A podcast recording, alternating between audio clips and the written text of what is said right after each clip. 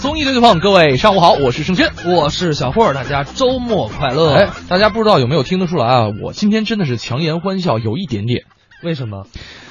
今天早上气 着了，呃，怎么的？没吃饱 饭？不至于。你想想啊，啊本来说周六日车这个路况相对好一些啊开车呢应该顺当一些，对终于不用堵了啊结果呢，今天开车来台里的路上碰到一哥们儿，真的是没法说，想多脏车开的有多脏。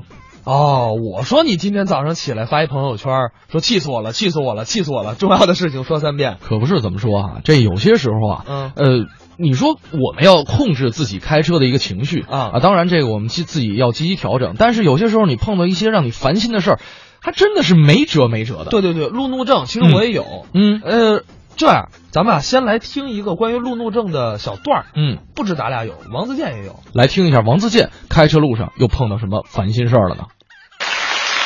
很多有钱人是有那种奇怪的癖好的，对吧？比如说像有的有钱人会开着豪车去当专车司机。那天我就听说这么一个事儿，我的一个女性朋友，呃，拿专车叫车，结果来了一辆玛莎拉蒂，进去一看，开车的是她前男友。两个人就吓到了嘛，对吧？男朋友也吓一大，前男友也吓一大，他自己也吓一大跳，一路无语，感慨良多。直到把他拉到地方之后，他下车之前说了一句：“就心里那种想法啊，小伙子前男友现在开上玛莎拉蒂了，对不对？”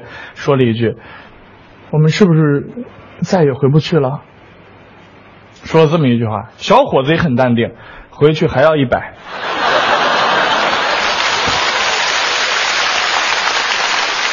说到开车呢，我在这里承认一个自己的错误啊，我有路怒症。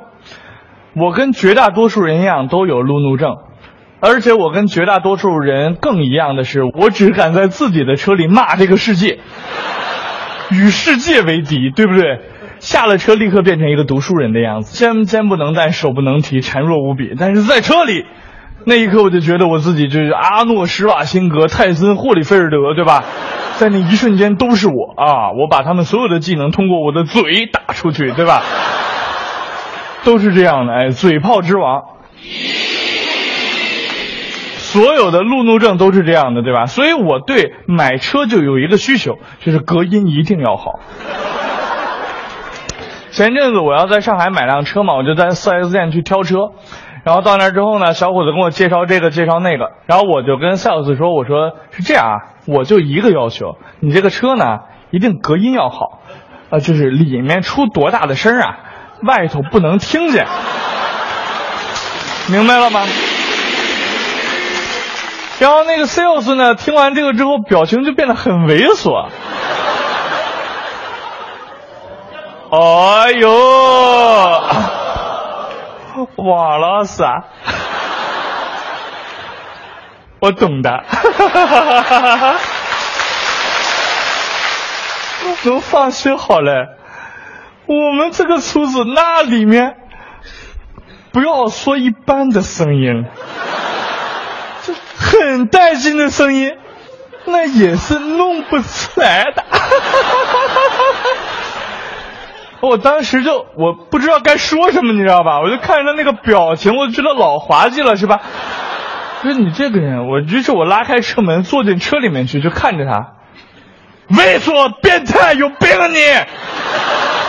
然后我下车，然后他看着我，哎，王老师你怎么骂人呢？这个车我不买了。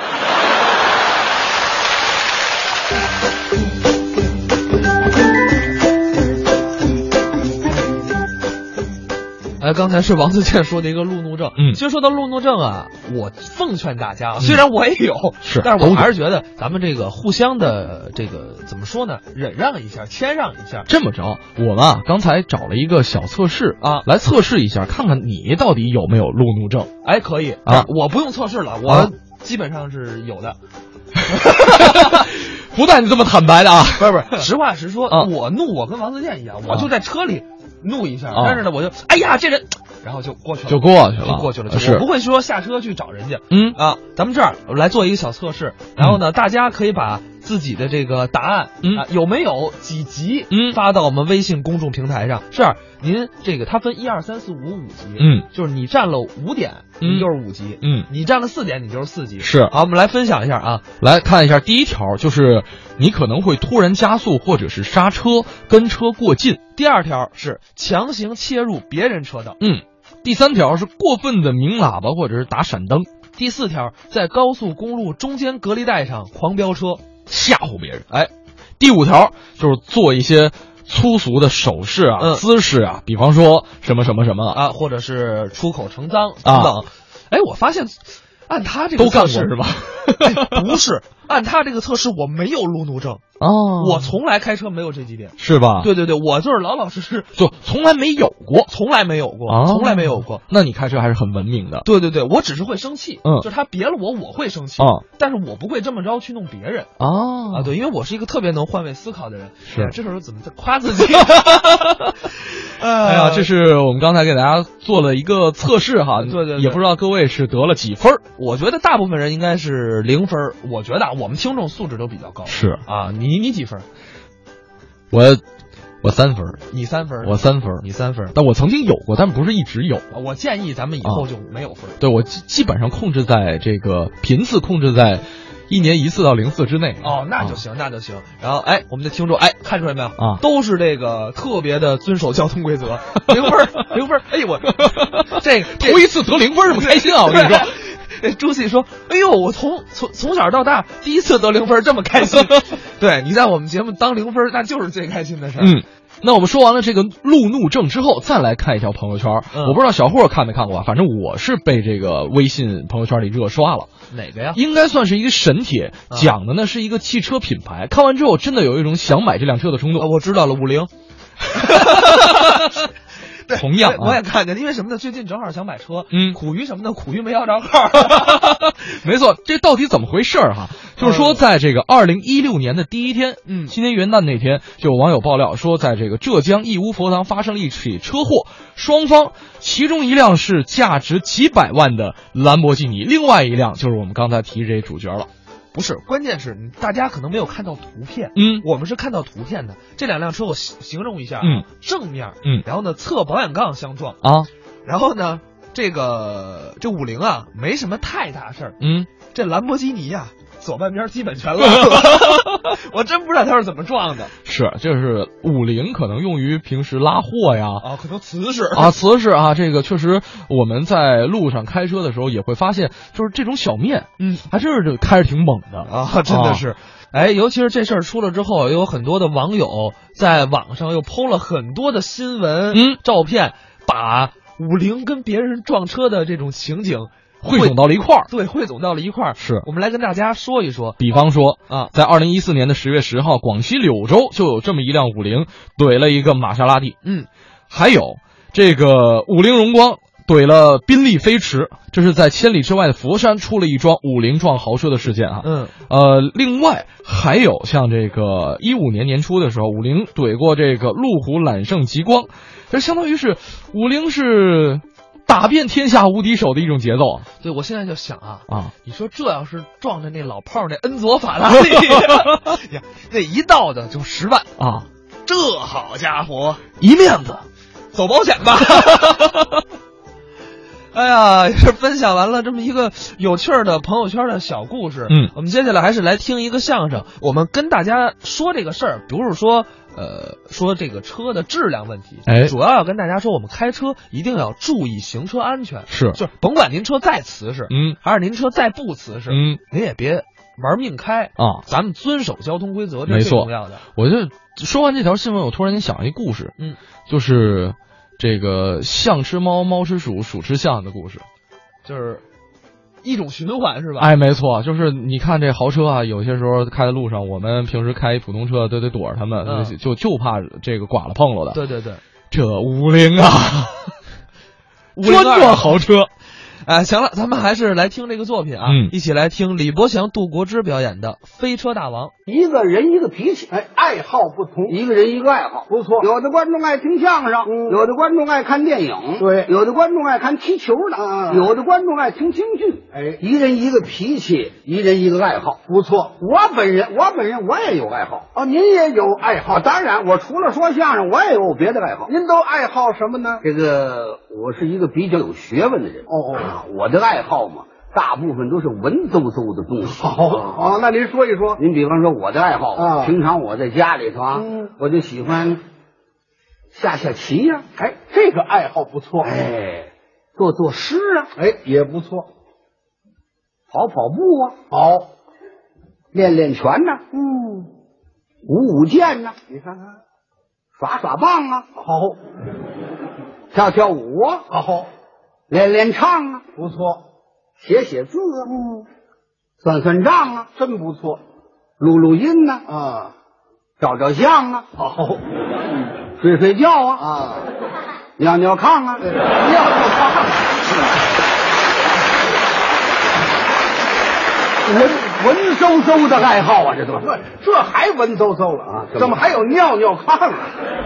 我说错了啊！我喜欢京剧哦，我刚才是口误，不是尿尿炕啊，不是尿尿炕，我晾凉下、我听错了，这都是我的爱好。好，我还有一个最大的爱好，您的最大爱好是什么？爱写作。哦，这个不错。最近我写了一部书啊，写本书。今天来的有点仓促，下次来了每位送一部。哦好好嗯好，我写了一部书，这部书两本儿，一本是上集，一本是下集，上下两集，总称叫《当代奇书》。嚯，我写书的这个内容，你们大家一听都得伸大拇哥。这什么内容呢？我写的是交通方面的内容啊。哎呀，这书多好啊！李老师，不要客气，交通方面内容可太好了。就是，我先谢谢您，不要客气。那您先说一说呀，您这部书的上集叫什么书名？总称叫《当代奇书》。嗯，上一集的名称叫叫什么呢？叫上一集的第一本书名字叫《闭景大法》。这哎叫什么来着？你 看，你吧，这望文思义，顾名思义，懂不懂啊？啊，闭景大法。什么叫闭景大法呀？就是说我告诉那些个开汽车的司机们啊，如何躲避交通警察的一些方 法。哎闭景大法，你呀、教人家学坏，哎，别扣帽子，教人学坏。你这个说话不文明、不礼貌，有点没水平。我没水平，就是你就扣帽子嘛。那您说说您这闭景大法的详细内容？我具体的讲一讲啊。我这个上集这本书《闭景大法》一共分它十章，我哦还有十章，每一章又分它五节。哦，现在咱们先讲。第一章啊，第一章就是我论，嗯，论现在的交通警察啊，他们对现在的交通是如何的干扰和阻碍的问题。 哎，呃，杜老师，哎，你想不想知道这些司机们跑的诀窍吗？呃，我想知道。你想知道跑的诀窍啊？上集闭景大 法谈不了了，那怎么办呢？请看我这部书的下一集啊，飞车大法。好嘛！ 哎呀，他这部书吧，上集是闭景大法，对，下集嘛是飞车大法，两本书嘛。行了，李老师，这个飞车大法，您甭甭说了，哎，您说这么热闹， 你会开汽车吗？哎呀，小乔人说了半天，你会开汽车吗？啊，你认为我老李广会说相声？哦，哪个演员不趁辆 汽车？啊，他们都会开汽车，嗯，都是个好司机，嗯，我也不例外，你也会开，我都能写书了，我能不会开汽车吗？哦，先背个口诀，你听听，行，开汽车头档推，头档推，二档拽，三档四档特别快，一到五档八十迈，嗯好，唱鼠来宝了 这。我才端一咱揉两下子。而且我老李开汽车啊，有一个最大的特点是你们在座的同志们，任何我不是骄傲啊，任何人都比不了我的。什么特点呢？我开汽车的特点啊，一个字儿，哪个字儿？快。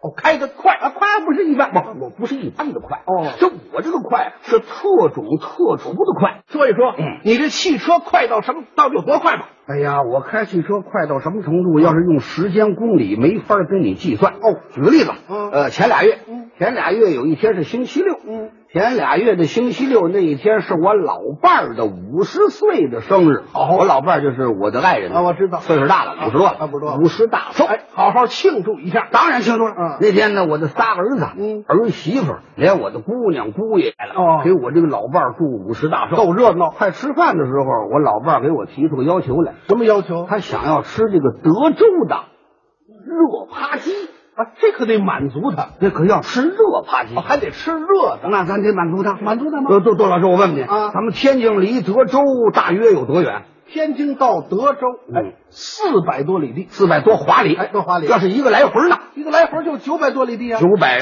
多里地。啊我老伴儿提出来了，嗯要吃德州的热扒鸡。是咱二话没说，啊嗯开起汽车来，直奔德州。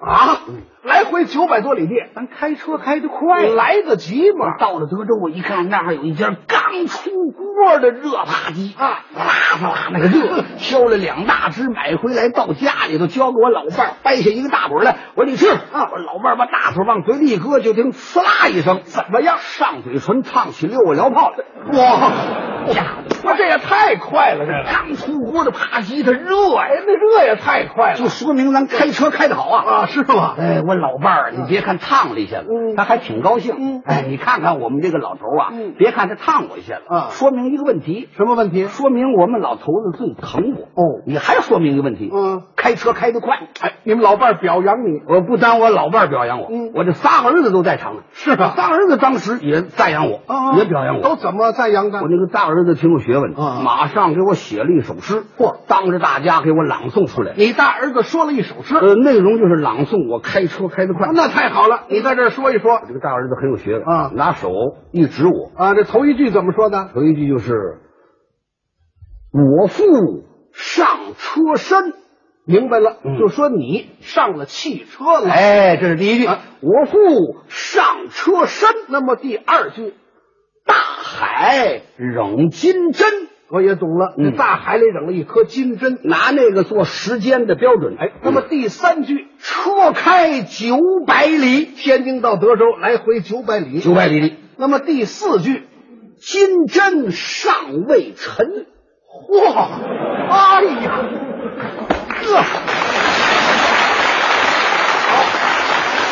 真够快的！这是多高的文化哎水平呀，啊！九百里地真还没沉底儿了。赞美我开车开得快。行行行，我那个二儿子也挺有学问，他怎么赞美的？马上也给我赞美了四句诗，是吗朗诵的。您先说一说大哥，你你给咱爸爸敬完，你坐下来，我来朗诵。啊老二做的也不错，他这头一句，头一句一指我嗯啊我父舵轮摇，好摇舵轮，那当然了，要是全放完了呢？那就到海南岛了。没听说，像话吗？您说怎么样啊？哎，李老师，哎这说明一个问题，啊什么问题？在全中国呀，啊您那车开的是最快。啊啊，不敢不敢，您不要夸奖我。青出于蓝胜于蓝，能人背后有能人，是吗我开车不算最快，还有比您快的？就我这个老儿子老三啊，他开车比我要快得多得多得多得多啊！开什么司 机？您这老儿子比你开的还快。我简直跟他都没法儿比了。是 啊，就是。你再说说他快到什么程度哎？呀，我这个老儿子开车快到什么程度啊？我都这么快了，我这样吧，我他我没法形容啊啊。我我举个例子吧，再举个例子，也是上个月啊上个月我这个老儿子出差啊，要到石家庄去一趟。哦，石家庄离这多远？啊，石家庄离这儿七百来里地。呃，七百多华里，哎大差约不多七百里地左右。啊啊啊这个我老儿子出差呢，到石家庄，哦开上汽车，他刚要走，哦我这个老儿媳妇儿打屋里出来了，啊说要送送我这个老儿子。哎，出趟差还送什么劲儿？那不行啊，真多，哦俩人感情好着呢，是是是谁也离不开谁。哦我这个老儿子呢，就从这个汽车窗那把脑袋探出来了，嗯跟他道道别。要跟他道别。一看周围没人，嗯挺清静啊他们年轻人啊把嘴伸出来了啊跟我这老儿媳妇儿就听“吧”的一声，怎么了？接了个响吻。 哦，哎呀，年轻人感情好，够亲热的， 就是太好了，好什么呀？惹了大祸了。惹什么祸了？他禁锢接吻了啊在接吻这个时候啊没留神，他把汽车给发动了啊！说嘴唇伸的太长了啊还没等把嘴唇收回来呢，怎么样？汽车到石家庄了！ 哇，这下哎呀，这更悬了，这就是他哎惹了大祸他了。惹什么祸了？你想，他的嘴唇没收回来呢，啊汽车就开出去了是路过保定的时候亲了一大闺女啊，到了石家庄又闻了一大嫂子，这什么乱七八糟的？哎惹了大祸了。人家愿意吗？呃，当然不愿意啊不过保定那大姑娘问题不大，怎么回事？那大姐姐那天闹感冒，哦，闹感冒，她正好在公路边上那儿呃晒太阳，嗯，感冒太厉害了，这个鼻涕呼呼呼往下流，流了一下巴颏。这个时候，我儿子的飞车撅着嘴儿正打那儿路过，就听“噌”的一声，啊怎么了？长亲了一嘴鼻涕，好家伙！ 哎呀！还没等往外甩下去呢，啊，汽车到了石家庄了。哇，原封没动，整闻了大嫂子一腮帮子，那么什么乱七八糟的？哎，乱套！人大嫂子能愿意吗？我儿子一看不行啊，要出问题，调转车头就往天津跑。大嫂子准不干，大嫂子也不是个省油灯，啊，不是好惹的啊，嗯眼睛特别快，暗暗的就把我儿子那个汽车号码给记住。你看看，带着个警察就追到天津来了。行了啊，这回你儿子跑不了了，是吗？人上家里堵他来了，上家里堵着啊，他没上家，哪儿去了？大嫂子领着警察直奔医院里头找我儿子去。啊这怎么回事？您知道我们那个家门口旁边不就是一家医院吗？对呀、那天我儿子开车开的太慌了，啊，嗯一头闯进医院去了，车轱辘撞台阶上了，玻璃也碎了，脑袋也破了，就手在那儿住院了。好吧，这倒省事了。哎呀，我儿子躺在那五号病床上，直这个模样。嗯，大嫂子一看他昏迷不醒，啊，说不了话，就跟那警察商量。这样吧，咱上家里头，咱先找他爸爸去讲理去。我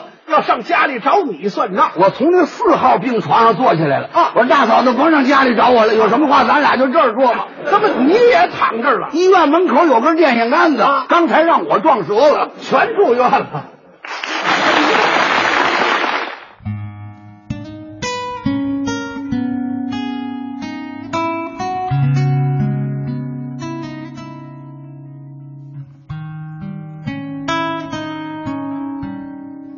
哎，也是听完了这段相声，大家千万别跟相声作品里的人学。没错咱们开车一定要注意安全，嗯尤其是到了周末，更要注意行车安全。是。开车的时候也小点声响。各位继续回到今天的综艺对对碰，我是朱轩，我是小霍。哎，这两天啊，可能很多朋友都在朋友圈里发说这个天气特别的好，嗯啊，另外呢说这个确实是北京治霾好像最有效的还是冷空气对，真的是冷空气，尤其是最近几嗯天，啊，天儿越来越冷，小寒过了嘛，是马上三九的这个最冷的日子就要来了。嗯所以呢，我在朋友圈里有一个这个学中医的，嗯我大姨就是学中医的，哦她就发了一朋友圈说这个。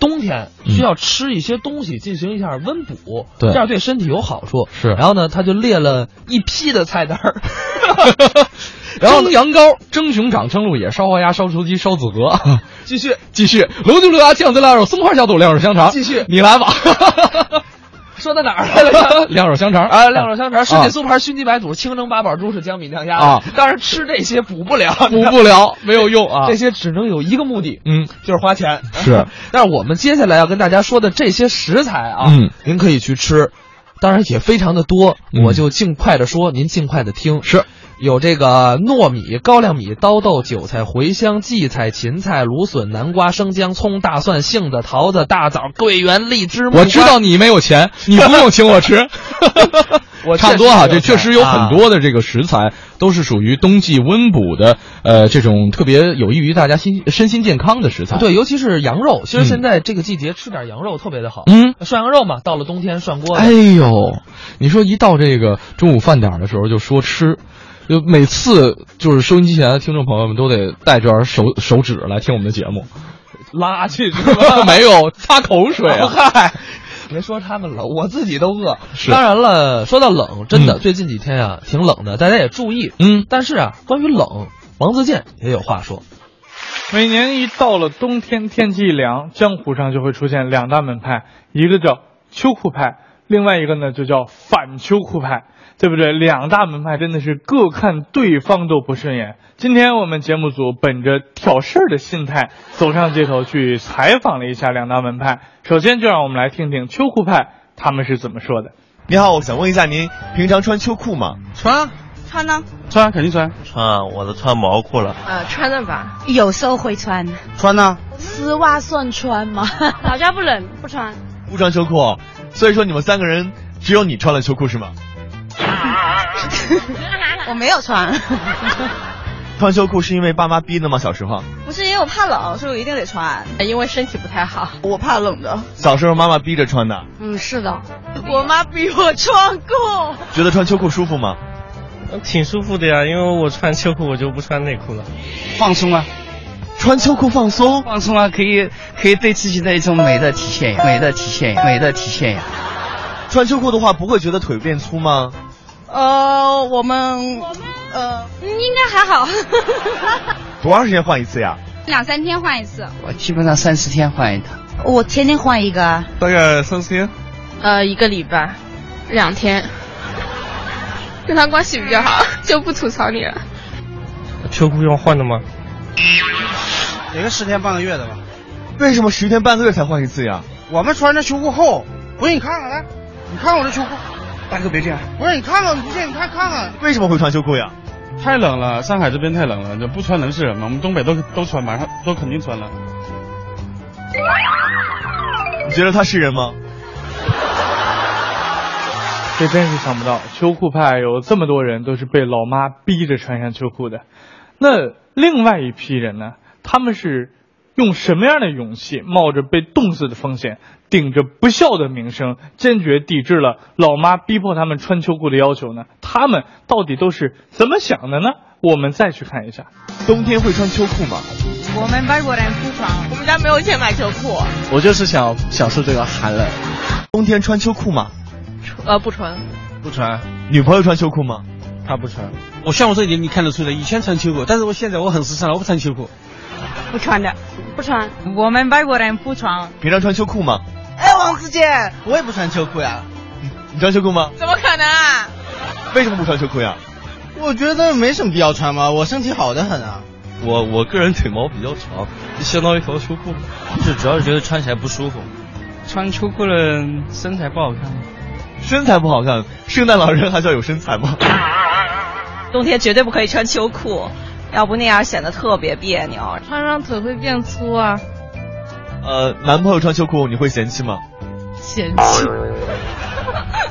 男朋友说穿秋裤是因为不用穿内裤比较舒服，你会嫌弃吗？更嫌弃。男朋友说一周换一次秋裤，你会嫌弃吗？嫌弃。打算分手了吗？打算， 打算，拜拜。妈妈没有逼你穿吗？啊、妈妈会被我气走的。我们家没有钱买秋裤。会的，会的，不穿的。不穿秋裤不会冷吗？会冷啊，但是更害怕土。害怕土？我这儿有条秋裤送给你，怎么样？免费的吗？免费的。这好像是男士的吧？你好，美女，我这儿有免费的秋裤送给你，好不好？现在这种天气呢，我看所有女孩子还是漂亮点，不要穿哈。哦，亲爱的，我们不要穿秋裤。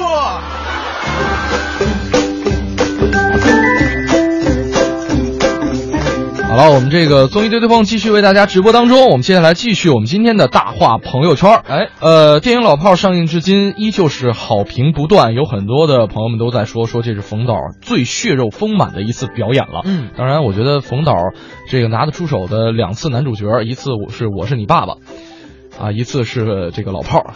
他说那句话的时候，我就不能搭茬儿，就等着你这个跳坑的。我当时反应了一下啊，这个。但是啊，嗯我问你一个问题，嗯其实这个我也是刚刚知道的，啊我要不是看朋友圈，我还真不知道。嗯你知道，就是他们最后查价的那个湖嗯在哪儿吗？没去过，就知道是颐和园后边的野湖真不是，啊就是他拍摄的地点真不是颐和园后面的野湖，哦是在延庆的归水公园儿，哦并不是那个 颐和园后面的野湖。所以，我相信有很多影迷朋友们去为错地儿了去错地儿啊了，就找那哎颐和园后面野湖在哪儿？大爷，大爷，问村长去， 谁知道 啊？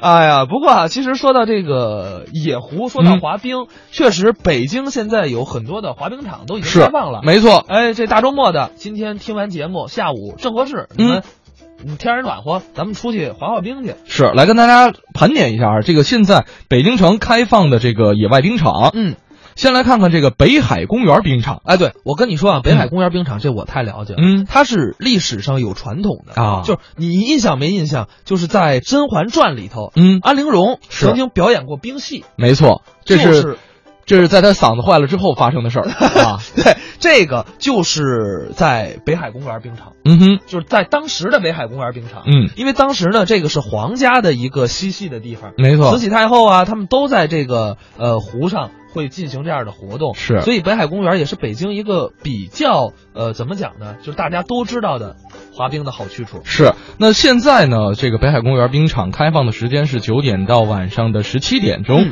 如果说您坐地铁的话，可以坐地铁六号线到北海北站 B 口出。而且再跟大家嘱咐一下，今年北海公园只开放了南门的荷花湖冰场区，嗯，项目呢是冰车，还有这个路上的冰滑梯等等，所以大家要去的话，咱们也是选择性的去，尤其是现在北京冰场很多，咱们再来介绍一个、再来说一个颐和园的冰场嗯啊啊，颐和园后面野湖的野冰场湖，终于找着这野湖了哈。啊当然，这不是野湖啊，这个颐和园昆明湖上是开辟出了七十万平方米的新冰场，嗯是去年的七倍啊，这面积增大了好多。而且呢，今年颐和园冰场还保留了传统的冰车项目之外，增加了一个新的项目，是什么呢？ 叫冰龙船啊！哎，这个冰车的项目收费五十块钱，嗯，不限时，大家可以去玩一玩，嗯，能看到万寿山呀、石溪孔桥啊、西堤呀、嗯，三百六十度无死角，哎，感受一下颐和园的壮丽。然后呢，你拿把刀，穿啊个军大衣，站在那个上去， 站在冰面上，然后啊咔躺那 儿，然后就冻上了。是后边还得配一一帮的啊人帮你查 价去。对对对，呃，这个地点呢是在这个颐和园，嗯，您呢可以坐地铁，地铁四号线大兴北宫门站 A 一出口，开放时间是八点半到下午的四点半。那其实除了颐和园冰场之外，还有像玉渊潭冰场和陶然亭冰场也都对外开放了。玉渊潭冰场的开放时间是九点到十七点。那么乘车路线呢，大家可以乘坐地铁一号线到军事博物馆站，在一二口出就可以了。嗯陶然亭冰场的开放时间同样是九点到十七点，大家可以乘坐地铁四号线大兴线陶然亭站 C 口出。呃，我们再来看啊，还有这个紫竹院冰场，呃，开放时间这比之前的都长，是。早上的九点到晚上的七点，嗯乘车路线是地铁四号线大兴线国家图书馆 D 出口，嗯另外还有植物园冰场，哎，这开放时间呢是上午的十点到下午的十六点钟，大家可以坐三三幺或者是五六三区间到北京植物园南门站。嗯，其实啊，说到这个溜冰，我小时候最爱的就是在后海，就是北海哎一块儿溜冰。这是一段特别幸福的童年回忆呃。对，因为家里人都会带着我们去玩童车，包括在我们童年有很多很多类似于这样的活动。没错我们接下来就让方清平带我们回到我们的童年。我从小我有点傻，现在这孩子童年多幸福啊！三对夫妻一个孩儿，中国话还不会说呢，就给报英语班了。我小时候家里哥五个，就我爸爸一个人挣钱，五个孩子就四条裤子，我老得在家留守。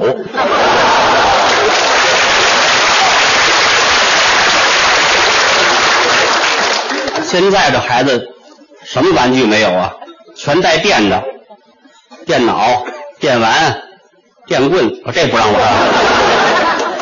我小时候家里就一电门，我爸爸还不让摸。现在这孩子有 MP 八了都，我小时候半拉屁也没有啊。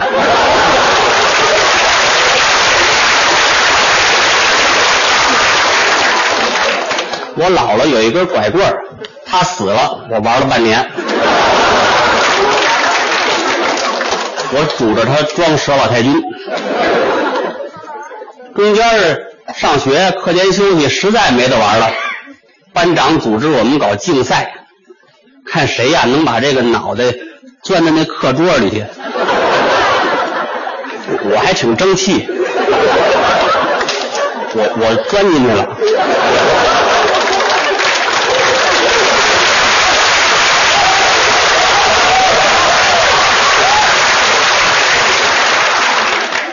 拔不出来了。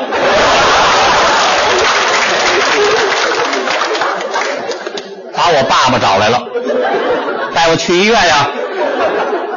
传达室老师不让出去，说这个桌子是公共财产。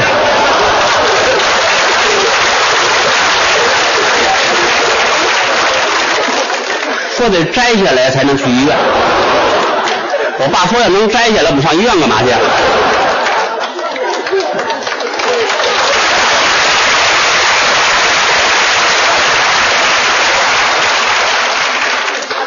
交了押金才让走。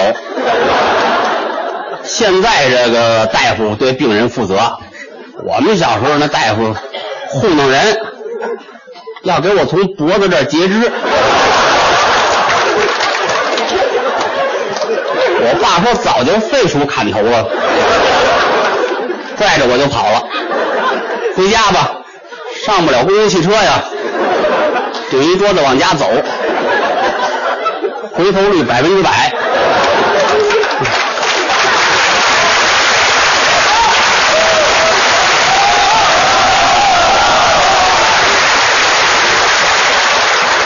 不知道我什么兵种啊。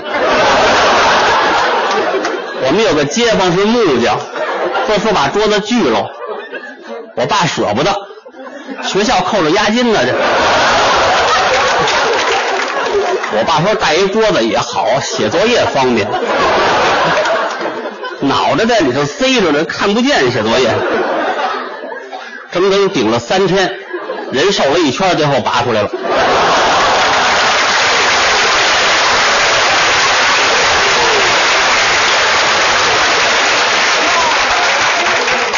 现在的孩子看演出多丰富啊，相声、木偶剧、话剧、音乐。我们小时候就那几出戏，还是区业余剧团演的。小时候看《智取威虎山》，杨子荣枪毙栾童，杨子荣这手摁着栾童，这手拿枪一比划，后台有个道具师拿那个锤子一敲那砸炮，梆，栾平死了。那天呢是在操场演出啊，赶上下雨，砸炮受潮了。对了，杨子荣这么一比划，枪没响，我们同学们都愣住了。老师还跟我们说呢，说杨子荣叔叔用的是无声手枪。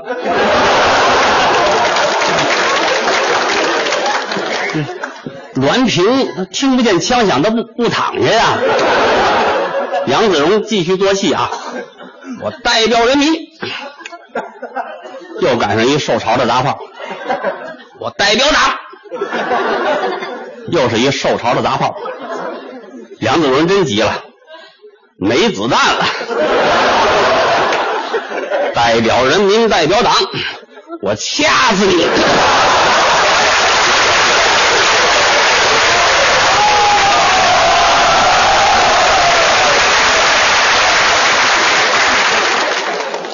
给栾平掐死了。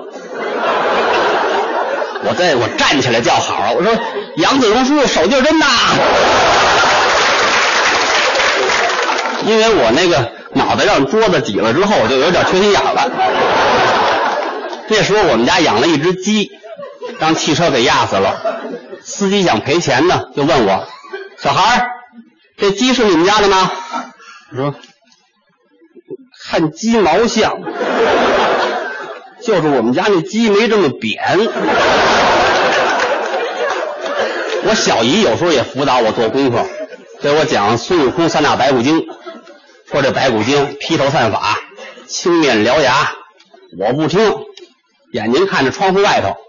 我小姨真急了，方清平，你倒看着我呀！不看着我，你知道白骨精长什么样子啊？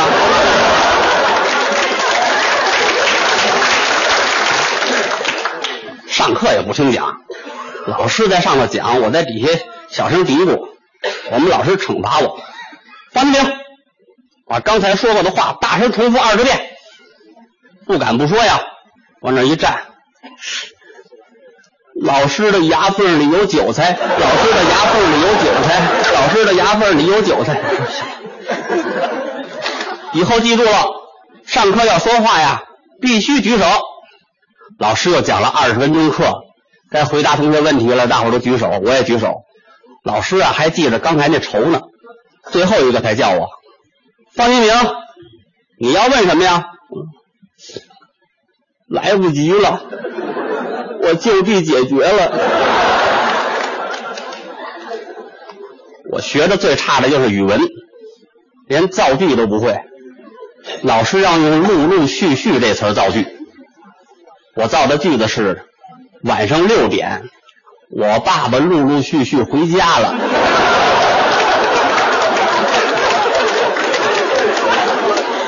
老师在后头写评语，你们家乱不乱呢？爸爸们还不一块儿回去，还还陆陆续续回去，你妈得饿几回饭呢？我那时候造句老离不开我爸爸，家里就他一个人挣钱呢，老师让用“感谢”这词儿造句，我造的句子是：我感谢我爸爸给我写作业，把我爸爸出卖了。老师让用“原来”造句，我造的句子是：原来他是我爸爸。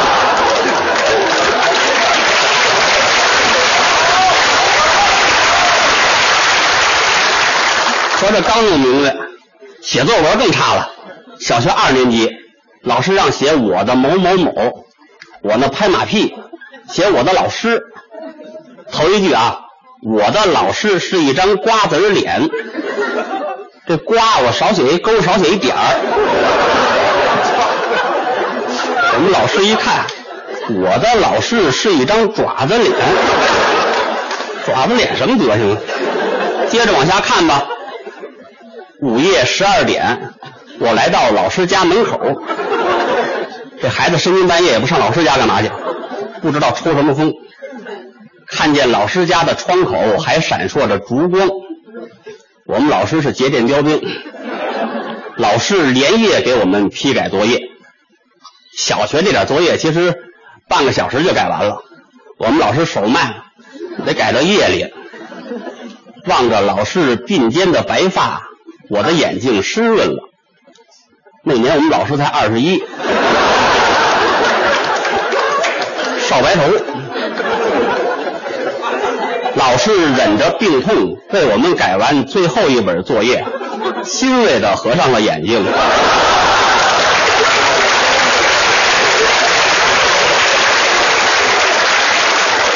永远的离开了我们。春蚕到死丝方尽。蜡炬成灰泪始干，我们一定继承老师的遗志，长大了都做人民教师，长大了都当老师，也不哪找那么些学生去。我们小时候只能写这作文，小学三年级又让写我的某某某，不敢写老师了，怕惹祸呀，写我的姥姥，我的姥姥已经去世了，我衷心的祝福他老人家。福如东海，寿比南山。都死了还寿比南山呢，零分。小学四年级啊，还让写我的某某某。我琢磨这回一定写一好的，再也不能得零分了。我的作文题目是《我的战友邱少云》。刚才也是方清平的一个童年故事，真的是带我们回到了当年儿时的那个年代。是，如果说今天下午大家有时间，趁着阳光正好，真的可以抓紧时间跑到我们刚才所说的这些冰场上去，感受一下冬日的这种运动的风采，感受一下我们下午的美好时光。哎，那么我们明天的综艺对对碰，早上九点到十一点，小霍盛轩依然会在 FM 一零六点六文艺之声陪着大伙儿。好了，今天节目就是这样，我是盛轩，我是小霍，明天再见，明儿见。是。